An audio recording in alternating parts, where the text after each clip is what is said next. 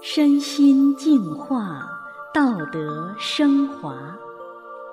现在是明慧广播电台的修炼故事节目。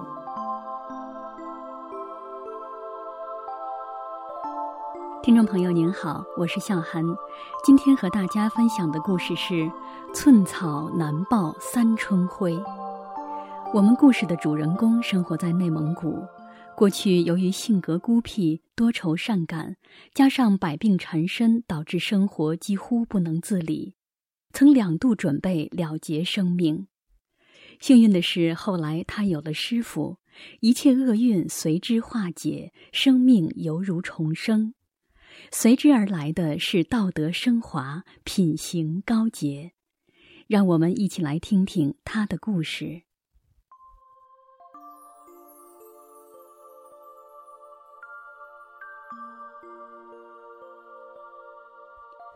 我常年生病，身体各部位都出现了异常。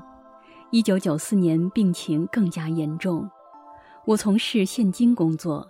有两次把现金、支票放在保险柜外面，钥匙插在保险柜上，人就回家了。幸亏同事及时发现。后来我的眼睛不能直接看东西，而且精神恍惚，只好休假在家。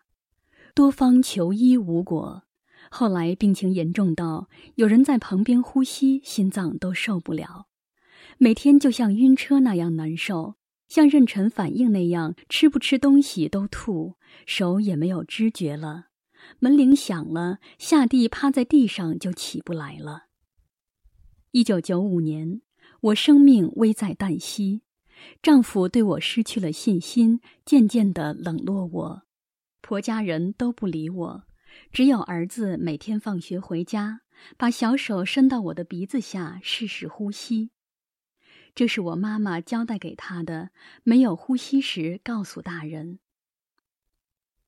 家人的冷落使我心生怨恨，想想人世沧桑，世态炎凉，生活凄苦，我早已厌倦了这一切。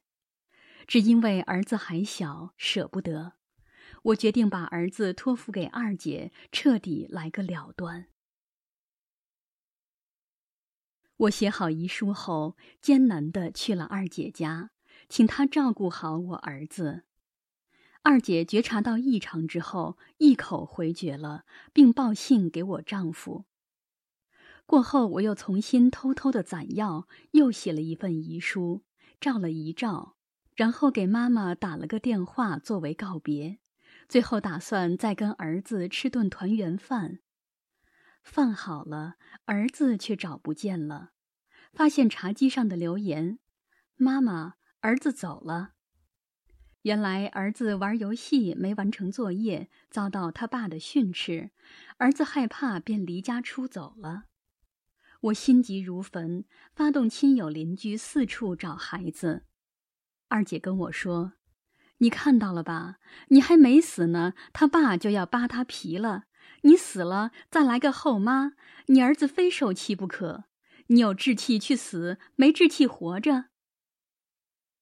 儿子的出走，加上二姐的激将法，使我放弃了轻生的念头。儿子找回来后，我决定为了儿子锻炼身体。天没亮，我就走出家门，寂静的马路上就我一个人，心生惆怅，百感交集。天哪，难道我连选择死的自由都没有吗？难道就让我这样生不如死的活着吗？我得熬到啥时候是个头啊？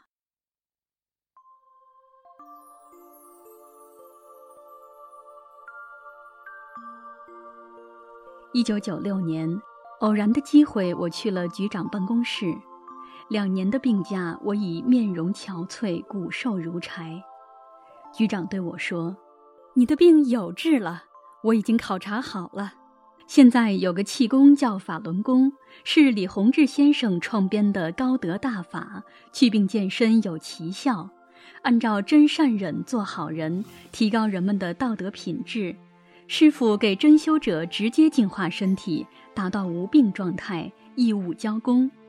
我看到北京有一些老干部练功之后，病毒症、癌症、心脏病等各种疑难杂症，医院治不好了的病都好了，有的头发变黑了，不但解除了病人的痛苦，而且还给国家节省了大量医疗费。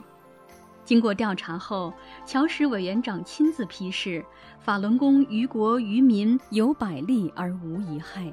国家给法轮功颁发了好几个奖。法轮功书籍都是正式出版发行的，现在有中央领导人的家属、高级军官将领、高科技人员、高级知识分子，包括清华、北大师生，各机关、工矿企业各阶层的人都在修炼法轮功。我这两天准备就去北京请书，每个职工发一套，叫全局职工都受益。你上班吧，我给你安排一个轻松的工作。主要是好好练功，身体好比啥都强，这可是可遇不可求的高德大法，心诚则灵呐。局长是个信神佛的人，常做善事，相信善恶有报，三尺头上有神灵。我已病入膏肓，无药可医，我答应尝试一下法轮功。当我翻开《大法书转法轮》时，书中的法理沁透心扉，那样的美妙舒心，好像我已等待许久，好像生不如死，苦苦煎熬，期盼的就是这个大法。师父解开了我在人生中想明白而不得其解的诸多疑问，明白了人为什么得病，为什么有苦、有难、有是非。我找到了人生的真谛，整个世界观都发生了改变，我泪流满面，有师父真好，多年的烦恼烟消云散，就这样，我一口气看完了《转法轮》，整个夜晚被强大的慈悲、祥和、纯正的能量包围着。初期时，只要一练功。体内就会不停地往下排气，再一个现象就是，全身的汗不停地往下淌，这是在未修炼前从没有的现象。过去夏天都不出汗，还冻得不行。我知道这是师傅在给我清理身体。随着练功，我身体完全康复了，走路生风。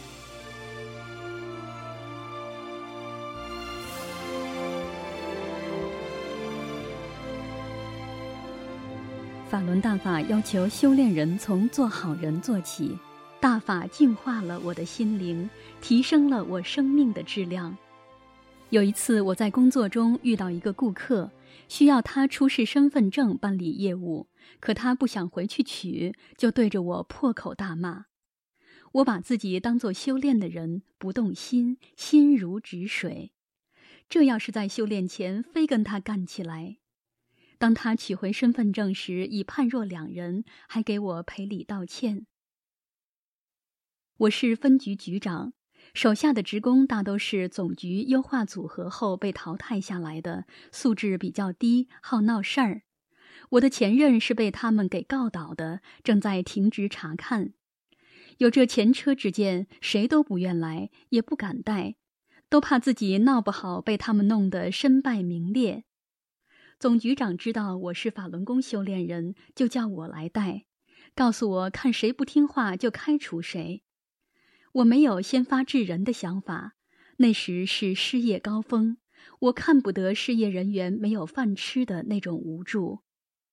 我想把他们带好，叫他们都有饭吃，这是我的出发点。到位之后，我新换了一些设备。可是不久，一位职工就把新电话机拿家去了，换上一个旧的。我没有生气，平静地告诉他，明天给换回来。新官上任三把火，他们以为我会就此大做文章，会去打小报告、杀一儆百，这都是多虑了。由于我和一位职工的业绩高，所以每月可以叫完不成任务的人也能拿回满工资，拿回奖金。这是总局都望尘莫及的，在生活上、工作中，我能帮上他们的就会给予帮助。过年节时给他们搞福利，其他局的人好羡慕。那年冬天很冷，暖气却冰冰凉。他们穿着羽绒服寒冷，我穿得很薄，却感到身体股股热流不断涌进。一位职工一语道破天机：“你是练功不觉得冷？”在大法的熔炼中，我的身心发生了质的变化，身体总能感受到被一种强大的能量场包围着，非常舒服、温暖，心情愉悦，整个人变得温文尔雅，气质非凡，面带祥和之意。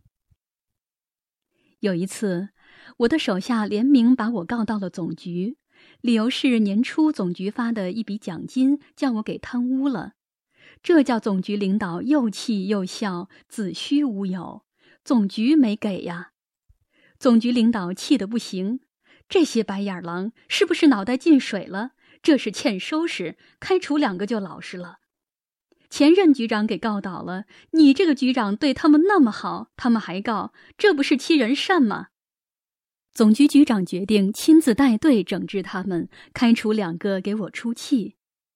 我的手下人都告我，我当时觉得脸上很不光彩。我对他们不薄，平时相处得很融洽，怎么突然都翻脸了呢？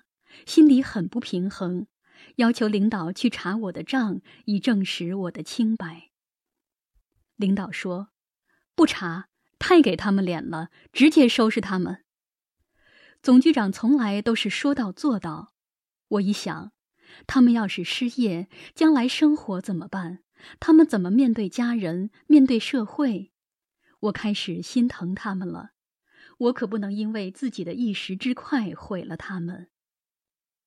我决定退一步，以修炼人大善大忍的胸怀对待他们。但是我也要维护自己的尊严。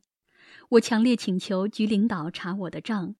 账目当然是清清楚楚、一目了然，甚至是总局给我个人的活动经费，我都按比例发给了下面的人，这叫总局领导惊叹不已。现在人人贪财，局里还有这样大度的人，这法轮功太好了。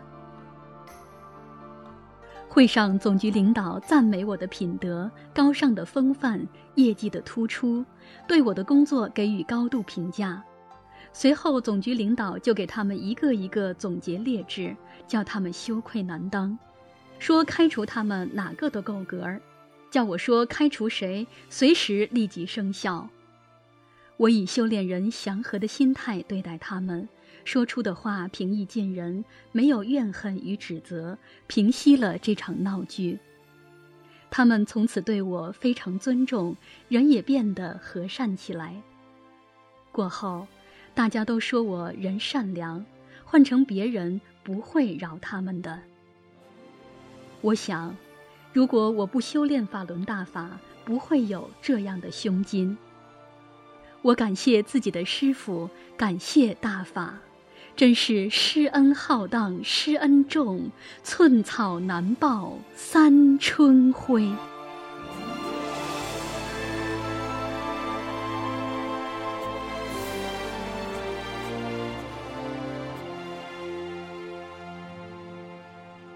听众朋友，今天的故事就讲到这里，我是向涵，感谢您的收听，下次再见。